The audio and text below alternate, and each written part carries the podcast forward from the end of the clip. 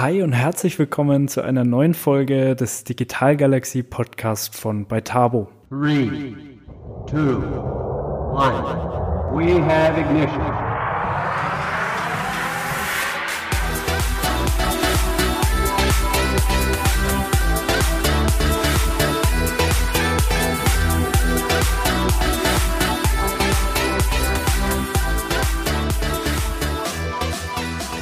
Freue mich sehr, als unseren heutigen Gast, die liebe Ines Jessica Weber, begrüßen zu dürfen. Ines ist mir durch ihre innovative Arbeit in einem sehr traditionellen Unternehmen aufgefallen, nämlich der Dürr Group. Und die Dürr Group ist einer der weltweit führenden Maschinen- und Anlagenbauer und beweist seit 125 Jahren an mittlerweile 120 Standorten ihre Expertise. Zu Ines Aufgaben bei der Dürr Group zählen die Bereiche Organisations- und Personalentwicklung sowie Learning and Development.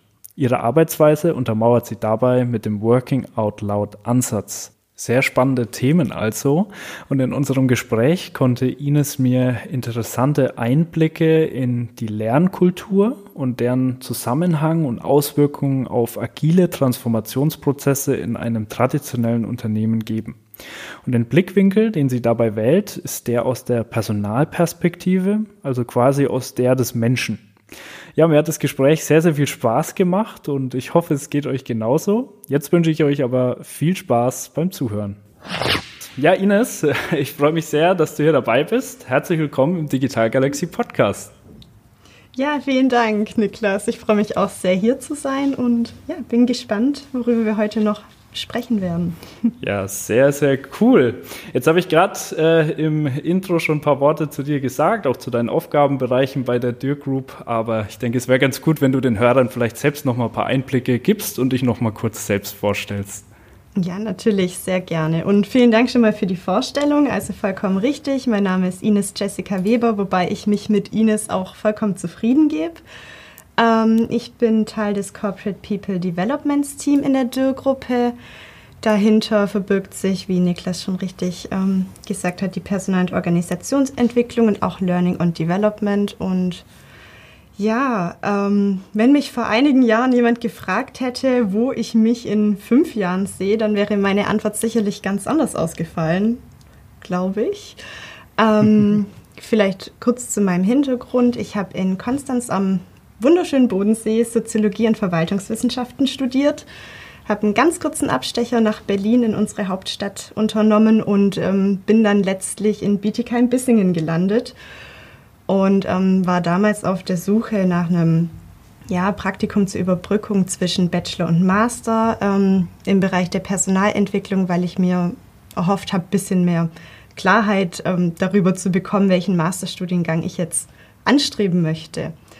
Und offen gestanden wäre ich selbst gar nicht auf die Idee gekommen, mich bei Dirt zu bewerben und hatte wie viele andere auch wahrscheinlich erstmal nach Stellenangeboten bei Porsche, Bosch und Co. KG. Wir befinden uns ja hier im Speckgürtel, wie man so schön sagt, ähm, Ausschau gehalten und ja, meine bessere Hälfte Chris und ich sind jeden Tag am Dirk Campus vorbeigefahren und er wurde einfach nicht müde, mir davon vorzuschwärmen, wie toll Dürr ist und was für ein toller Arbeitgeber Dürr doch sei. Und ich soll mich unbedingt bewerben und er kennt da so viele und dies und das. Und ja, schließlich habe ich dann ähm, tatsächlich mal geschaut und ein wirklich spannendes Praktikum in der Abteilung gefunden, in der ich jetzt auch bin.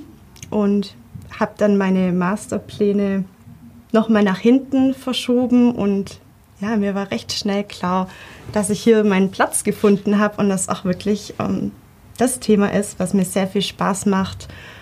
Und ja, Dürr mhm. ist quasi ein Konzern mit Mittelstandsflair, ähm, was ich auch wirklich sehr schön finde. Also man fühlt sich wohl, man hat nicht dieses, ähm, diese typischen Konzernstrukturen, sondern es ist wirklich noch sehr, sehr persönlich und ähm, familiär. Und ja, ich durfte seither schon sehr viele Aufgaben übernehmen und mich ausprobieren. Äh, ja, meine aktuellen Schwerpunkte liegen zum einen in, im LD-Bereich. Da bin ich verantwortlich für verschiedene Trainingsbereiche, also unter anderem IT und Digitalisierung ist ein sehr großer Teil, Projektmanagement, ähm, persönlich-soziale Kompetenzen, interkulturelle Kompetenzen, Genau. Und äh, insbesondere im Learning-Bereich, finde ich, hat sich das letzte Jahr tatsächlich sehr viel getan. Aber da kommen wir später mhm. nochmal intensiver drauf zu sprechen. Und auch das Thema Lernkultur ist eben eines meiner Herzensthemen, das ich insbesondere mit meinem Sparring-Partner, meiner Kollegin Sonja Isabel Meyer vorantreibe. Und ähm, ja, kleine Anekdote dazu. Wir wurden von Katharina Krenz ähm, in einer Working Out Loud Convention gefragt, ob das, was es eigentlich mit diesen Doppelnamen auf sich hab, hat. Also ob das denn ähm, ein Einstellungskriterium bei Dürr sei.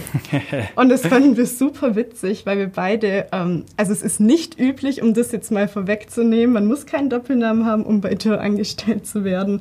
Ähm, wir haben es einfach nur in unseren Bewerbungsunterlagen angegeben gehabt, der Vollständigkeit halber. Man weiß ja nie, gibt es irgendwie noch mal eine Person, die so heißt, gerade in einem hm. etwas größeren Unternehmen. Und ja, die IT hat das dann in unsere E-Mail-Adresse integriert und seitdem äh, sind wir die Doppelnamenfraktion. ja, sehr, sehr mhm. cool. Coole Anekdote, ja. ja, ja. Ähm, sehr, sehr spannend. Also natürlich die Themen, äh, mit denen du dich beschäftigst, ähm, hochrelevante Themen sicher auch im Zusammenhang mit der aktuellen Zeit, auch mit dem mhm. digitalen Wandel. Ähm, und äh, ja, auch was du sagst, auch Bodensee und Konstanz muss ich auch noch mal kurz äh, anmerken, sehr, sehr cool. da bin ich auch ganz gerne urlaubsmäßig mal unterwegs. Also ja, sehr schöne Gegend, muss ich sagen, tatsächlich. Definitiv, das war auch cool. das Motto der Uni. Ähm, dort studieren, wo andere Urlaub machen. Und, ja, ähm, cool. ist was dran. Kann ich nachvollziehen, ja. Ja, cool. Ähm, nee, dann lass uns doch gerne mal direkt so in das erste Thema reingehen. Ich habe es mhm. gerade schon mal gesagt, äh, hochrelevante Themen. Das äh, ja, trifft sicherlich vor allem auch auf das Thema Lernkultur ähm, zu wie gesagt, digitaler Wandel, ähm, ja, Veränderung wird immer schneller. Menschen äh, müssen sich immer schneller an neue Dinge gewöhnen und eben auch neue Dinge lernen. Ähm, das fällt den Menschen nicht immer so einfach. Ähm, aber gerade da ist eben dann das Thema Lernkultur sehr spannend. Aber erstmal die Frage, was genau ähm, würdest du sagen, versteht man denn überhaupt unter Lernkultur? Mhm. Das ist wirklich keine einfache Frage. Ähm, also Lernkultur, wenn man jetzt allein so von der Wortherkunft ausgeht, setzt sich ja zusammen aus den beiden Konzepten Lernen und Kultur. Und ähm, das ist ja an sich schon sehr vielschichtig. Also ich will das jetzt gar nicht auf so einem akademischen Level erklären. Ähm, wir vereinfachen das Ganze. Also jeder, der schon mal in einem Unternehmen gearbeitet hat, der weiß, dass jede Organisation wie ein eigenes System funktioniert. Mit eigenen Regeln, Wertevorstellungen, ähm, die das Handeln auch innerhalb der Organisation prägen. Und das versteht man ja so im Großen und Ganzen unter Unternehmenskultur. Mhm. Dazu gehört ja beispielsweise auch, ähm, dass man sich freundlich begrüßt, einen respektvollen Umgang miteinander pflegt. Bei uns in Bibi im Schwabenland darf man ab 10 Uhr Mahlzeit als Begrüßungsform verwenden, was ich wirklich unglaublich irritierend fand am Anfang. ähm, aber auch daran gewöhnt man sich und äh, inzwischen begrüße ich meine Kollegen auch mit Mahlzeit. Ähm, ja, und in manchen Unternehmen gibt es eben eine Du-Kultur, die dann bereits bestimmt, wie man Kollegen adressiert.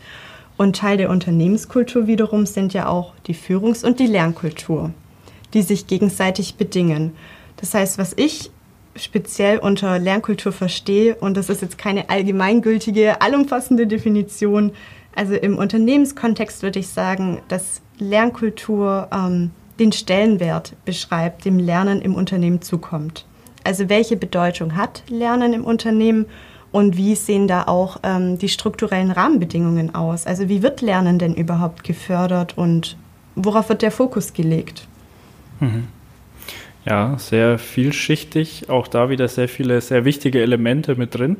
Ähm, mir gefällt vor allem das ja in die Unternehmenskultur oder als Teil der Unternehmenskultur zu begreifen und damit sicherlich auch als ein Element, das nicht mehr wegzudenken ist. Ähm, sehr, sehr zutreffend. Ähm, man merkt auch ein bisschen, wenn du über das Thema Lernkultur sprichst, das begeistert dich. Ähm, äh, ist äh, sicherlich was, äh, was dir sehr am Herzen liegt. Äh, dahingehend vielleicht auch mal die Frage, finde ich auch immer spannend, was begeistert dich denn daran?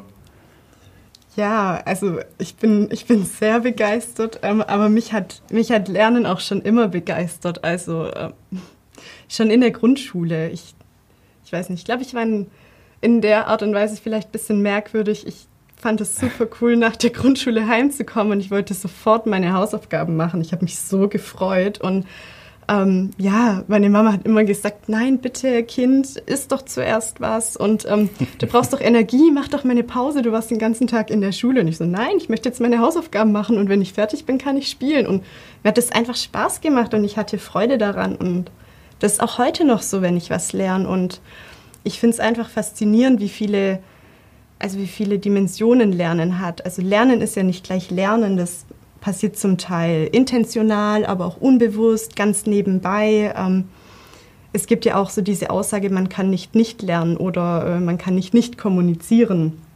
Und ähm, mit jeder Interaktion bekommt man ja neue Impulse. Und ja, manche Menschen haben aber leider nie gelernt zu lernen. Und das ist so ein bisschen schade.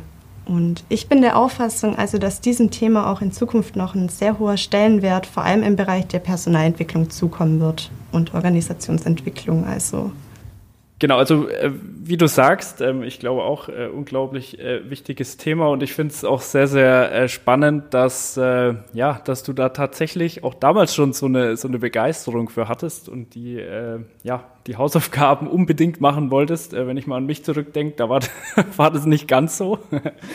ähm, genau, also ist mit Sicherheit so, wie wir schon festgestellt haben, dass es viele Menschen gibt, die sich damit sehr sehr schwer tun und damit ist sicherlich auch äh, ein Stück weit die goldene Frage, auch für einen sicheren Arbeitsplatz in der Zukunft, ähm, wie Menschen es schaffen, dauerhaft lernfähig zu werden oder auch zu bleiben.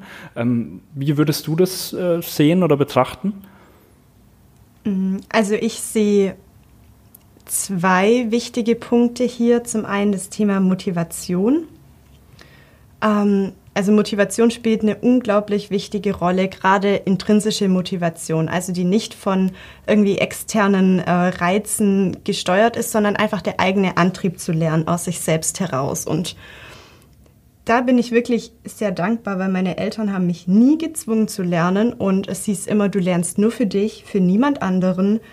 Und ich habe das als Kind ehrlich gesagt gar nicht so richtig verstanden, was sie damit meinen, weil Natürlich strebt man danach, gelobt zu werden und die Eltern stolz zu machen. Ähm, ja, möchte Anerkennung auch für seine Leistungen haben. Und bei mir war es so, habe ich eine 3 in Mathe geschrieben, haben sie sich gefreut, hatte ich eine 1 in Englisch, haben sie sich gefreut und immer wieder gesagt, ja, du machst das ja für dich. Und rückblickend weiß ich das wirklich sehr zu schätzen, weil ich wirklich früh die Selbststeuerung auch erhalten habe für mein Lernen und ja, meine Weiterbildung im weitesten Sinne. Und hier sehe ich auch die größte Herausforderung für Unternehmen, weil viele Mitarbeiter haben eine ähm, recht hohe Erwartungshaltung, die erwarten, entwickelt zu werden und dass ihnen alles auf dem Silbertablett serviert wird und wissen gar nicht, wie sie selbst organisiert und eigenständig lernen sollen.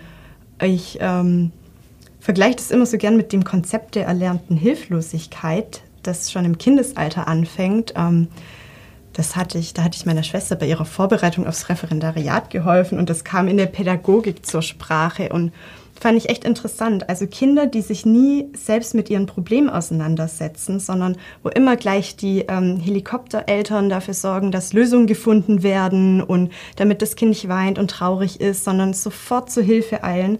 Die Kinder haben später ähm, Schwierigkeiten, ihre Probleme selbst zu lösen und kennen das gar nicht, eine Lösung zu finden. Und das nennt man dann erlernte Hilflosigkeit. Und das lässt sich an sich auch schön auf das Lernen übertragen, weil die meisten haben nicht gelernt, selbst organisiert und eigenständig zu lernen. Das wurde ihnen immer vorgegeben. Also man kennt es ja so dieses typische Vorratslernen oder auch in der Schule durfte man ja außer vielleicht bei einem Referat mal entscheiden, welches Thema man sich genauer anschauen möchte, aber es war immer vorgegeben und entsprechend wurde, so vermute ich, auch eine Erwartungshaltung entwickelt, dass man die Lerninhalte eben vorgegeben bekommt. Und da mhm. ist eben der aktive Part des Lerners recht ja, gering. Ähm, also die Verantwortung für das Lernen zu übernehmen, ist ein wichtiger Schritt. Also diese Selbststeuerung und auch das Thema Mindset trägt dazu bei, lernfähig zu bleiben. Also sich diese Neugier zu bewahren und offen zu sein, eine positive Einstellung gegenüber Veränderungen und Herausforderungen zu haben. Man kann ja einen Fehler entweder als ähm, Versagen abtun Und es manifestiert sich dann dieses negative Gefühl und man hat ähm, Angst, Fehler zu machen und strebt nach Perfektionismus. Oder man wechselt die Perspektive und sieht den Fehler als Chance an, als eine Lernmöglichkeit. Und hm. das wäre auch eine Option, ähm, damit umzugehen. Also ich denke, ja, Motivation und Mindset sind schon zwei ja, zentrale Elemente, um lernfähig zu bleiben. Mhm. Ja, was ich auch sehr wichtig und auch sehr richtig finde, ähm, ist eben das Thema Motivation und damit einhergehend quasi das, das Warum zu erklären. Also den Menschen das Warum zu erklären. Warum müssen sie lernen? Warum ist es wichtig, immer wieder etwas Neues dazu zu lernen und sich eben zu verändern? ähm, und einfach auch Hintergründe und Zusammenhänge zu erklären. Vor allem auch im Zusammenhang mit der Digitalisierung, die ja eben maßgeblich auch verantwortlich ist für diese Veränderung. Ähm, und äh, dahingehend finde ich auch Lernkultur im Kontext der Digitalisierung sehr, sehr spannend. Inwiefern würdest du denn sagen, hat sich das Thema Lernen auch eben durch die Digitalisierung verändert? Ähm, nimmst du da eine Veränderung wahr? Jetzt vielleicht auch im Zusammenhang mit Corona, was da in den letzten Monaten passiert ist? Ja, also definitiv. Ich habe das Gefühl, dass das Thema Lernen, also insbesondere durch ähm, die Digitalisierung ähm, und jetzt nochmal beschleunigend ähm, durch Corona seit letztem Jahr wirklich mehr Rückenwind erhalten hat. Und ähm, das hat uns zu Teilen sogar in die Hände gespielt. Also ich denke so, generell hat man ja eher negative Assoziationen mit dem Thema Corona und Lockdown und ähm, wir sind es, glaube ich, alle inzwischen etwas leid und sehen uns nach mehr Freiheit. Aber Corona war dahingehend wirklich ähm, ja, hilfreich, weil es uns in die Hände gespielt hat und uns die Notwendigkeit ähm, der Digitalisierung von Trainingsformaten und einfach nochmal umzudenken vom traditionellen Lernen, ähm, ja, das mhm. hat uns das nochmal aufgezeigt. Und also ich kann es nur an unserem Beispiel festmachen. Ich kenne es natürlich auch von anderen Unternehmen, aber vielleicht konkret bei uns ähm, war es recht lange Zeit einfach auch historisch gewachsen, ähm, dass wir sehr den Fokus auf Face-to-Face-Trainings gesetzt hatten, also im Präsenzformat, so das klassische Trainingsformat, das man kennt. Und es war zudem noch recht deutschlandzentriert. Und ja, letztes Jahr dann ungefähr vor einem Jahr war das ja ziemlich genau, ähm, musste man gezwungenermaßen auf Präsenztrainings verzichten und hat sich erstmal intensiv mit dem Thema digitale Lernformate auseinandergesetzt und ja, dem mehr Aufmerksamkeit geschenkt. Es war zwar immer da und wir hatten auch davor schon E-Learnings, Tutorials und alles drum und dran, aber es hat irgendwie so mitgeschwungen und da war nicht der Fokus drauf. Und mhm. von Tag 1 an ähm, als wir dann alle auf einmal zu Hause saßen und uns auf die neue Situation einstellen mussten, das war für uns auch herausfordernd. Aber wir dachten natürlich auch an unsere Kolleginnen und Kollegen, die jetzt ähm, zu Hause sitzen, keine Präsenztrainings mehr besuchen können. Und ähm, ja, wie können wir den Kolleg die Kollegen dabei unterstützen, lernfähig zu bleiben und ähm, eben weiterhin die Option bieten, Trainings zu besuchen. Und dann haben wir aufgeklärt, äh, welche verschiedenen Formate es gibt. Also wir haben im Intranet ähm, so eine Serie veröffentlicht. Was sind Tutorials, was sind E-Learnings, Podcasts, ähm, Massive Open Online Courses und viele mehr. Und äh, meine Kollegin Sonja und ich haben dann auch innerhalb von kürzester Zeit ein Pilotprojekt gestartet mit Udemy for Business und LinkedIn Learning. Ähm, um einfach diese, ähm, ja, den Mitarbeitern zu ermöglichen, die Zeit auch zu nutzen und flexibel zu lernen, auch von zu Hause aus. Wir haben das dann mit 500 Mitarbeitern gemacht. Die konnten zwei Monate lang beide Plattformen testen. Und das war wirklich ein wichtiger Schritt für uns auch in Richtung selbstorganisiertes Lernen, weil es ja zum ersten Mal ähm, eigentlich so ist, dass sich die Mitarbeiter selbst ähm, die Zeiten einplanen, ähm, das auch in ihrer Freizeit nutzen dürften ähm, ja, und einfach eine unglaubliche Vielfalt an Themen zur Verfügung haben, mit denen sie sich beschäftigen können. Mhm. Und das war so der Anfang, dass wir uns auch mit dem Thema Lernkultur noch mehr auseinandergesetzt haben und feststellten, dass es eigentlich so eine historische und fast künstliche Trennung von Lernen und Arbeit gibt. Ähm, mhm. Also dass es auch in Unternehmen oftmals unterschiedlich ausgewiesen werden muss. Und da ja, da ist definitiv Veränderungsbedarf da, dass man diese Trennung durch die Vorstellung ersetzt, dass Arbeit Lernen ist. Also Lernen muss ins Daily Business übergehen. Und es ist aber wie jede Veränderung nicht einfach. Es passiert nicht von heute auf morgen. Es ist eine Umstellung und auch eine große Herausforderung für die Lernenden, sich selbst Lernzeiten einzuplanen und diese auch einzuhalten. Also es scheint teilweise einfach leichter zu sein, sich den ganzen Tag für ein Präsenztraining freizuhalten, als hm. sich irgendwie ein, zwei Stunden Lernzeit in der Woche im Kalender zu blocken und die auch einzuhalten und das zu priorisieren. Und ja, aber wenn ich jetzt so insgesamt auf das letzte Jahr zurückblicke, ähm, mit allem, was wir geschafft haben, muss ich schon feststellen, dass es ein unglaublicher Schritt nach vorne war. Wobei der Weg natürlich auch noch lang ist. Also. ja, ja. Aber der Weg ist ja das Ziel, also von daher. Genau, genau. ja. Nee, ähm, finde ich auch äh, sehr, sehr cool, sehr, sehr spannend, ähm, dass ihr da ähm, die Bemühungen hinsichtlich der Lernkultur intensiviert habt durch die Situation. Ähm, ich glaube auch die, die Situation mit den ähm, oder eure Erfahrungen mit den Lernplattformen, das ist auch sehr, sehr wertvoll, weil sicherlich viele Unternehmen sich ähm, die Frage stellen, wie kann ich denn jetzt ähm, die Lernmöglichkeiten für meine Mitarbeitenden erweitern? Ähm, äh, es gibt klar durch die Digitalisierung eben sehr, sehr viele Möglichkeiten und eine gute ist eben davon, mit solchen Plattformen zu arbeiten. Vielleicht kannst du da auch noch ein bisschen so von deinen Erfahrungen berichten. Also lief das gut? Ähm, lief das sofort gut? Gab es ähm, vielleicht auch Herausforderungen, Schwierigkeiten ähm, bei der Einführung dieser Plattformen? Mhm.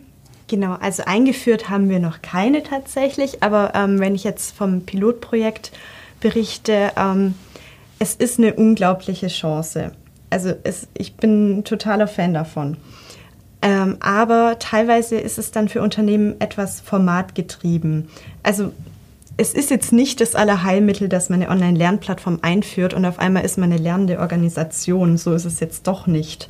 Ähm, man muss die Mitarbeiter trotzdem auf diese Veränderung einstellen und sie unterstützen. Also es ist kein Selbstläufer. Wir haben beispielsweise uns, ähm, man muss sich vorstellen, es sind 16.000 Kurse, ein bisschen mehr als 16.000 Kurse, glaube ich, beispielsweise auf jeder Plattform zu den unterschiedlichsten Themen. Und ähm, manchmal ist es ja dann doch so, wenn man zu viel Auswahl hat, Beispielsweise, wenn du jetzt im Supermarkt stehst, du möchtest eine Marmelade kaufen und du hast ein komplettes Regal gefüllt mit 100 verschiedenen Marmeladen, dann ist die Wahrscheinlichkeit größer, dass du aus dem Laden gehst und keine gekauft hast, als wenn du jetzt in einem kleineren Supermarkt bist, der dir vier Sorten anbietet.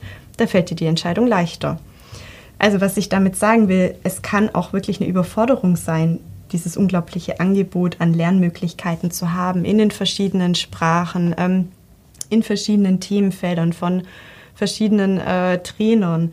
Und hier muss dann die Personalentwicklung auch nochmal unterstützen und beraten. Wir haben beispielsweise ähm, Kurse empfohlen, also Learner Engagement betrieben und ähm, immer wieder so, ja, so ein Check-in gemacht. Ähm, was können wir empfehlen? Was ist der Kurs der Woche? Was, äh, was war jetzt besonders beliebt bei den Kollegen? Wir haben Lernpfade erstellt zu bestimmten Themen, beispielsweise Leading Remotely oder Working from Home, ähm, um dem, den Mitarbeitern schon mal vorgefilterte Inhalte zur Verfügung zu stellen, sozusagen do approved. Und ähm, ich glaube, das ist so die Zwischenphase, die man auch gehen muss, bis es dann tatsächlich ein Selbstläufer wird. Mhm.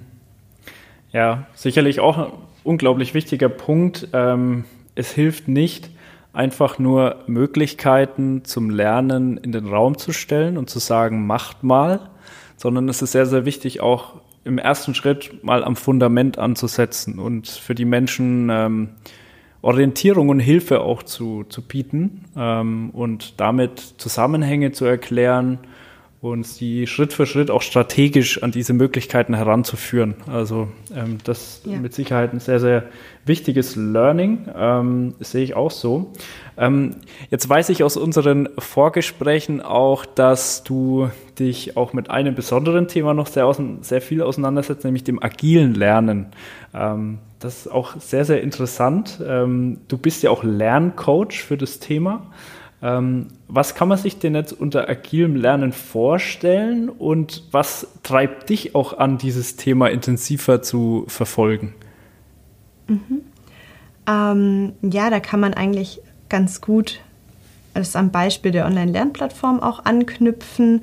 Ähm, aktuell ist die Personalentwicklung oder eben generell so das Learning and Development, die Landschaft sehr angebotsorientiert und ähm, nimmt wenig Bezug auf die Sichtweise des Lerners. Und einfach dieser Wechsel zu einer bedarfsorientierten Personalentwicklung und auch zu schauen, welche Lernformate sind denn wirksam, welche Lernformate eignen sich für welches Thema.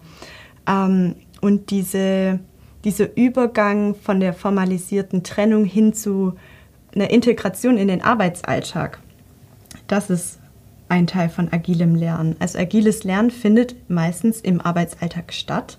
Lernen und Arbeiten gehen also ineinander über und sind nicht mehr getrennt. Ähm, auch die Themen Selbststeuerung und Selbstorganisation, die wir jetzt ja immer wieder angesprochen haben, sind ebenfalls wichtige Merkmale vom agilen Lernen.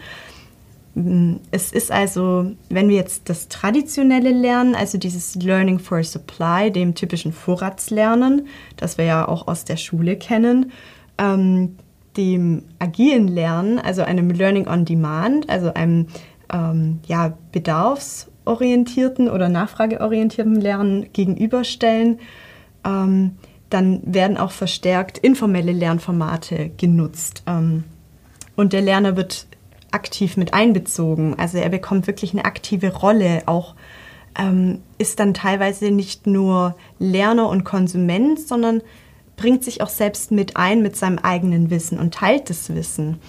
Ähm, und ja, informelle Lernformate, um ein paar Beispiele zu nennen, da haben wir Working Out Loud. Das ist ja auch ähm, inzwischen ein Bestandteil von unseren Lernangeboten. Ähm, Lunch and Learn, ähm, für alle, die das nicht kennen, da trifft man sich in der Mittagspause und es gibt ein Kino zu einem bestimmten Thema. Ähm, das ist manchmal von extern organisiert, kann aber auch intern stattfinden mit einer kleinen Gruppe. Man kann sich auch abwechseln ähm, Peer-Coaching, aber auch Podcasts. Also das, was wir gerade hier produzieren, ist auch ein agiles Lernformat. Ähm, cool.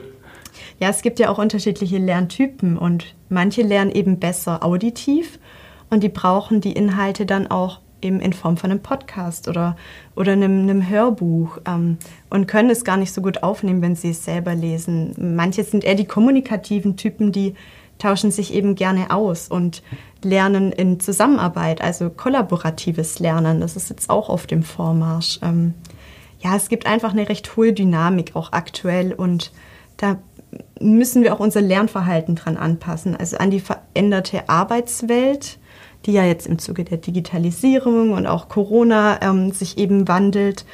Da muss sich auch das Lernen anpassen und wandeln, um mit den Veränderungen Schritt halten zu können. Hm. Ja, was ich da äh, gerne auch nochmal unterstreichen möchte, ebenfalls sehr, sehr wichtig, ist, ähm, wenn man die Möglichkeiten des Lernens in der Organisation erweitert für die Mitarbeiter, ist prinzipiell schon mal sehr gut, aber es ist trotzdem sehr, sehr wichtig, dann auch regelmäßig zu überprüfen, ähm, passt das denn wirklich zu den, zu den Menschen? Also hilft es ihnen wirklich? Sind es die richtigen Themen? Gibt es auch, ähm, ja, oder funktioniert die Integration der Lerninhalte in den Arbeitsalltag auch sehr gut. Also da einfach regelmäßig mal eine Reflexion, eine aktive Re Reflexion mit einzubauen. Ähm, das ist so der Punkt, den ich äh, für mich da ähm, festhalte und auch sehr, sehr wichtig finde. Ähm, ja, super, super spannend. Ähm, vielleicht noch ganz kurz, was, was hat dich angetrieben, dieses Thema noch weiter zu verfolgen? Mm, ja, also uns ich, ich habe ja schon jetzt auf meine Kollegin Sonja erwähnt, also ich habe auch mit ihr die Weiterbildung ähm, zusammen gemacht, ähm, weil wir uns viel im Zuge unserer Themen wie Working Out Loud und auch den, dem Pilotprojekt haben wir uns mit der Zukunft des Lernens beschäftigt, haben auch einfach an unglaublich vielen Webinaren teilgenommen, alles gelesen, was wir dazu gefunden haben und selbst schon immer ähm, spaßeshalber gesagt, wir sind jetzt die Innovation Scouts und wir müssen jetzt den, den Zahn der Zeit treffen und mal schauen, wohin die Reise geht, so im LD-Bereich. Und sind dann auf die Weiterbildung gestoßen von der Technischen Akademie Esslingen und haben uns die Inhalte durchgelesen, waren sofort begeistert und einfach total motiviert und wir haben gar nicht drüber nachgedacht und wir haben uns einfach ja, kurzerhand dazu entschlossen, anzumelden. Wir haben das auch privat gemacht. Also wir, wir haben das so schnell reagiert, dass wir das ähm, ja, in unserer Freizeit dann machen wollten und da gar nicht mehr viel mit unserem Vorgesetzten gesprochen hatten. Natürlich, ähm, natürlich äh, ja, führen wir unser Wissen ja auch in die Organisation zurück, aber es war wirklich, wir haben es gesehen und wir wussten, okay, das ist cool und wir machen das jetzt. Und es hat sich auf jeden Fall gelohnt und wir haben wirklich festgestellt, das ist der Zahn der Zeit, weil auch viele Unternehmen jetzt aktiv Lerncoaches, also agile Lerncoaches ausbilden, ähm, deren Aufgabe es ist, Teams zu begleiten und zu unterstützen, eben auf dem Weg hin zum selbstorganisierten Lernen. Und das ist auch unser Ziel. Also wir möchten den Lernenden auch die Freude und Begeisterung am Lernen zurückbringen, weil ja, Lernen sollte Spaß machen. Das sollte jetzt keine Belastung sein. Hm. Sehr cool. Vor allem, wie ihr das gehandhabt habt. Also sehr pragmatisch oder eben auch sehr agil. sehr, sehr, ja. sehr, sehr cool. ja, ja. Ja, cool. Ähm, genau, jetzt haben wir sehr viel über ähm, die Lernenden an sich gesprochen, auch über die Integration von Lernmöglichkeiten in den Organisationen. Was ich ähm, jetzt auch nochmal sehr wichtig und ähm, spannend finde, ist auch die, die Auswirkung auf die Organisation durch das erweiterte Lernen. Ähm, also äh, finde ich vor allem spannend, du, du hast ja auch schon gesagt, oder, oder ich hatte es auch schon mal im Intro gesagt, ähm, die Dirk Group ist ja auch ein sehr traditionelles Unternehmen. Ähm, da ist es sicherlich ähm, gerade wenn viele Dinge auch vielleicht schon, schon Jahrzehnte oder vielleicht sogar äh, Jahrhunderte irgendwie erfolgreich sind, dann ist es natürlich immer sehr, sehr schwierig, auch solche Muster ein Stück weit aufzubrechen, beziehungsweise sich neu zu erfinden. Ähm, glaubst du, dass das vorangetrieben wird durch, äh, durch diese erweiterte oder stärker aktivierte Lernkultur, beziehungsweise dass es irgendwie auch zur, äh, zu, zu wirklich wichtigen, allumfassenden Veränderungen dadurch kommt, vielleicht auch im Bereich Führung. Ähm, also glaubst du, dass das in diesem Kontext ein sehr wichtiges Element ist? Mm, also absolut. Ich denke, Führung ist immer eine sehr wichtige Komponente, auch von der Führungskultur her.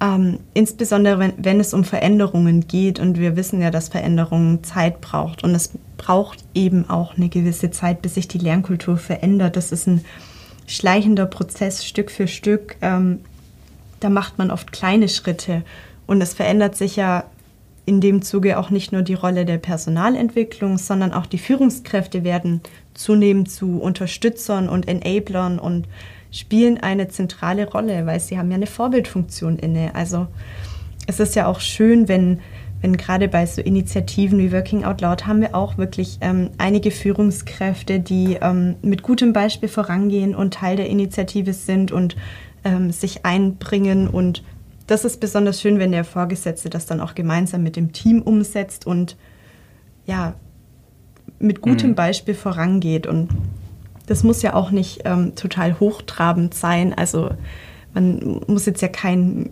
professionelles Coaching von seiner Führungskraft erwarten, aber ähm, man kann auch einfach anfangen, so kleine äh, Elemente zu integrieren wie Learning Fridays beispielsweise. Also dass man einmal in der Woche im Team sich kurz gegenseitig berichtet, was hat man gelernt, was hat man von, voneinander gelernt, von Kollegen oder äh, man führt beispielsweise ein Lerntagebuch. Ähm, da gibt es ganz unterschiedliche Möglichkeiten, wie sich Vorgesetzte auch einbringen können und die Themen ja, selbst unterstützen.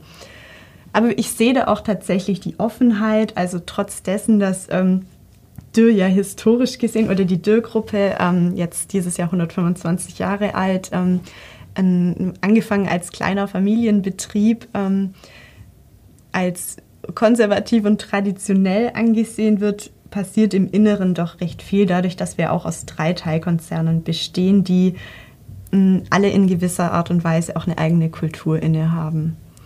Mhm. Also wir ähm, ja, sind auf einem guten Weg und äh, innovativ. Das ist ja auch einer unserer Leitlinien. Ähm, aber es, ja, es passiert ja. nicht von heute auf morgen. Ja. Veränderung braucht Zeit und, ähm, und man muss diszipliniert dabei bleiben und sieht dann manchmal mhm. auch erst später Erfolge. Mhm. Ja, absolut. Ähm, das kann ich nur bestätigen. Und ähm, vor allem auch, dass sich die, die Führung, also das, das Leadership im Unternehmen verändert. Wie du sagst, ähm, Führungskräfte haben Vorbildfunktionen.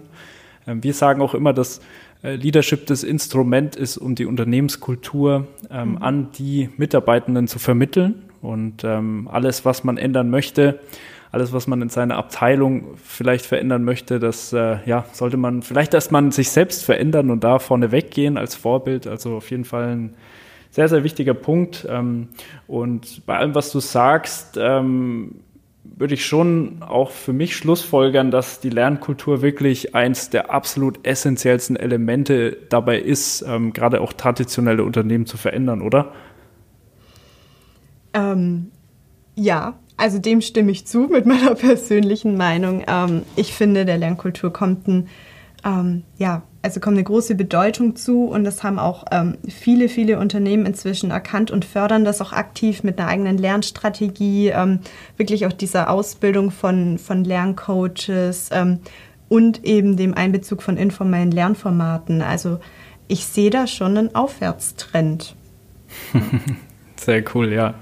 Ähm, ja, ähm, gib uns doch vielleicht auch noch mal ein paar Einblicke in deinen persönlichen Lernprozess. Ähm, wie verändert sich der denn? Welche Initiativen verfolgst du, äh, beziehungsweise auch im Zusammenhang mit den Initiativen, die ihr äh, konkret habt bei der Dürr Group? Ähm, wie handhabst du das? Wie sieht es bei euch aus?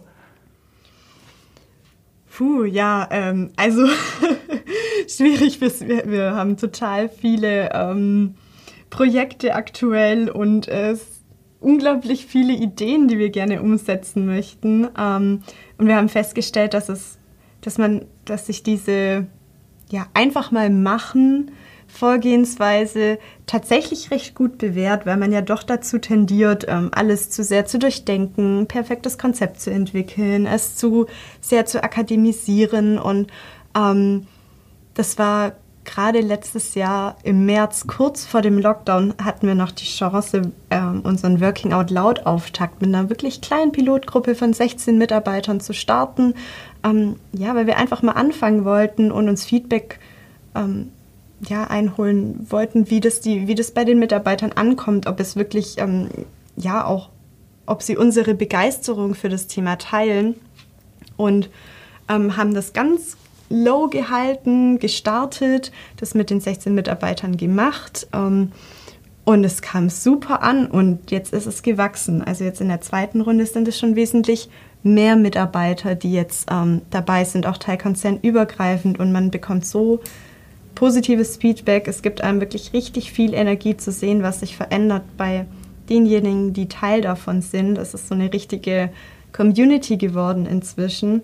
Und wir haben auch ähm, ganz frech haben wir einfach ähm, im Rahmen von Working Out Loud haben wir eine Du-Kultur. Also offiziell in der Du-Gruppe ist es natürlich eine äh, Sie-Kultur, also ein respektvoller Umgang und es sind zwar schon sehr viele mh, hm, per Du, wenn man eben enger zusammenarbeitet, aber grundsätzlich ist es eine Sie-Kultur und wir haben mhm. auch die Kommunikation von Anfang an per Du gemacht und hatten schon so ein bisschen Bange, ähm, wie das denn ankommen wird, aber alle haben mitgezogen und fanden das auch sehr erfrischend und schön, weil es einem nochmal ähm, ja, eine zusätzliche Nähe gibt zu den Personen. Mhm. Und die, die Hemmungen natürlich auch nicht so groß sind dann. Ja. Also das war ein wichtiges Learning für uns, dass man auch in einem größeren Unternehmenskontext ähm, wirklich auch einfach mal ausprobieren darf und auch Fehler mhm. machen darf. Also gerade so eine positive Fehlerkultur es ist okay, es auszuprobieren und auch wenn es nicht klappt, dann hat man was daraus gelernt. Ja. Ja, das finde ich ganz toll, wie eher so sukzessive diese, ja, teilweise traditionellen Strukturen, äh, wie eben so eine Sie-Kultur ähm, aufbrecht.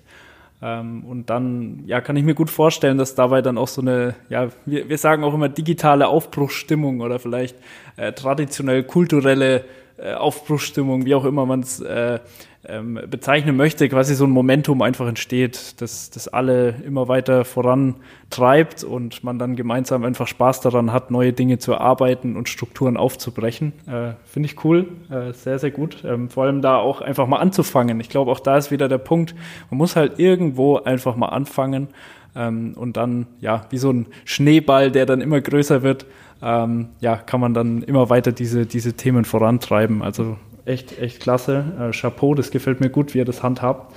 Ähm, ja, ähm, jetzt sind wir schon fast am Ende. Vielleicht äh, kannst du nochmal ähm, so unter Einfluss deine Erfahrungen aus der Praxis ein bisschen äh, zusammenfassen, vielleicht auch ein paar Tipps geben ähm, an Unternehmen oder auch Mitarbeiter, ähm, die sagen, gut, wir wollen das Lernen, Lernprozesse im Unternehmen optimieren. Das wäre cool. Mhm. Ähm, gut, wo fangen wir an? Also wichtig finde ich, die Lerner aktiv mit einzubeziehen und ins Boot zu holen. Also, dass man diesen Wandel schafft von dieser angebotsorientierten Perspektive, dass die Personalentwicklung ähm, ja darüber entscheidet, was, was braucht es jetzt, sondern wirklich die Mitarbeiter auch fragt, wie lernt ihr gerne, was, was braucht ihr, welche Themen interessieren euch.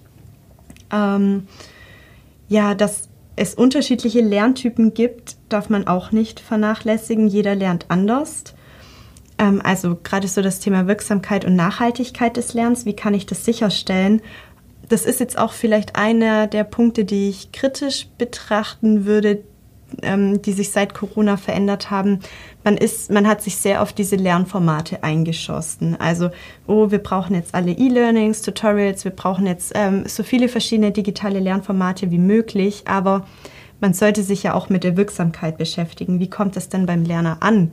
Ähm, macht es, also erzielt es die Wirksamkeit, die wir uns erhoffen? Also, dass man vielleicht da auch nochmal die Perspektive ändert, weg von den Lernformaten, sondern sich auch wirklich nochmal überlegt, ähm, wie kommt es bei unseren Lernern an.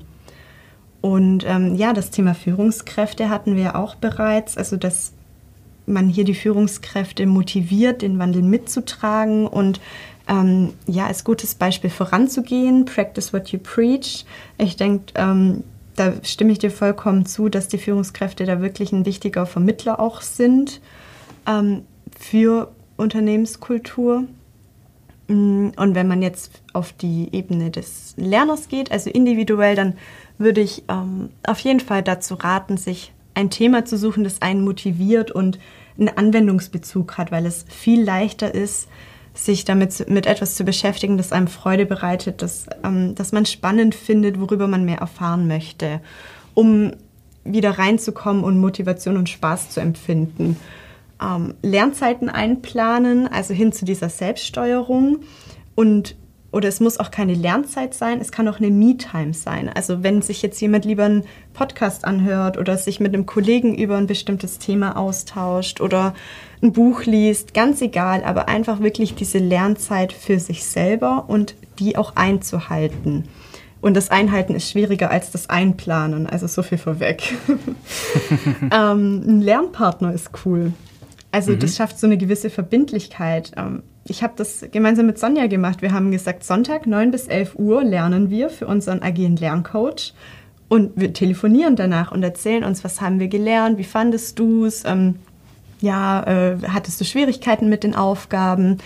Ähm, das schafft eine Verbindlichkeit und ähm, wenn man es jetzt alleine machen würde, würde man vielleicht sagen, puh, ja, also eine Netflix-Folge jetzt Sonntagmorgen geht noch, ich starte langsam in den Tag und ich wusste, nee, also ich bin Sonja ja irgendwo verpflichtet. Ich muss jetzt lernen, weil ich will sie nicht hängen lassen. Und ähm, also gerade wenn man vielleicht Probleme hat, sich dann auch mal aufzuraffen, man ist ja nicht immer ähm, gleich motiviert, dann ist das echt ähm, ja eine gute Lösung, dass man da auf kollegialer Ebene zusammenarbeitet oder sich eine Lerngruppe sucht. Das muss ja nicht nur eine Person sein, irgendjemanden. Und der Spaßfaktor erhöht sich dabei und man prokrastiniert nicht allzu sehr. ja. Ja, cool. Vielen Dank für die, äh, für die sehr wertvolle Zusammenfassung. Ähm, ich glaube, da steckt wirklich ähm, sehr, ja, sehr viel Mehrwert drin. Ähm, ich habe für mich auch so vier Punkte äh, mitgenommen, die ich auch für mich nochmal kurz zusammenfassen will, ähm, vielleicht bisschen ergänzend oder auch übereinstimmend. Äh, zum einen mal, Lernkultur braucht immer ein, ein strategisches Fundament, das auch nachhaltig ist, ähm, ja, wo man auch wirklich Zeit reinsteckt und Mühe und sich auch überlegt, wie können wir das Ganze strategisch ausrichten, dass es wirklich optimal zu unserer Organisation passt während, äh, das, äh, während man das Ganze einführt, ist es auch sehr, sehr wichtig, dann äh, hochfrequent in die Reflexion zu gehen, also zu überlegen, ähm, sind wir auf dem richtigen Weg, sind es die, die, die richtigen Inhalte auch für unsere Menschen in der Organisation, und dann, ja, während des Prozesses auch ganz, ganz wichtig, ähm, Geduld zu haben. Das habe ich jetzt auch äh, von dir noch mitgenommen, dass es äh, Zeit braucht. Ähm, ich glaube, das ist oft Problem. Äh, man möchte oft, ja, in zu kurzer Zeit zu viel. Ähm, das ist dann auch wieder schädlich. Deswegen da einfach mit Geduld dran gehen. Ähm, das habe ich noch mitgenommen. Und der letzte Punkt ist tatsächlich noch ein bisschen, bisschen die Meta-Ebene, äh, was ich von dir persönlich auch mitnehmen kann. Ähm, du hast, ähm, das fand ich echt cool, wie du es äh, vorhin erzählt hast. Du fandest schon immer das Lernen cool ähm, und hattest Spaß daran. Und ähm, ja, so viel Passion, so viel Momentum für ein Thema entsteht dann, wenn man ja in seinem Leben das tut, was einen begeistert, was einen vielleicht auch schon immer begeistert hat. Ähm, das äh, ist was, was ich so am Rande noch mitgenommen habe, was ich auch noch ganz, äh, ganz toll fand und deswegen auch nochmal an der Stelle Stelle erwähnen wollte. ja, vielen Dank.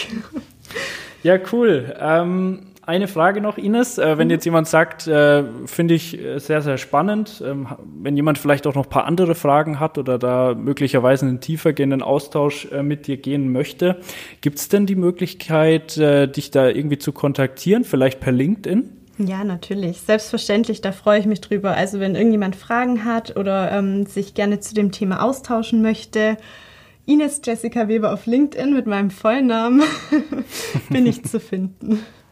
Cool, sehr gut.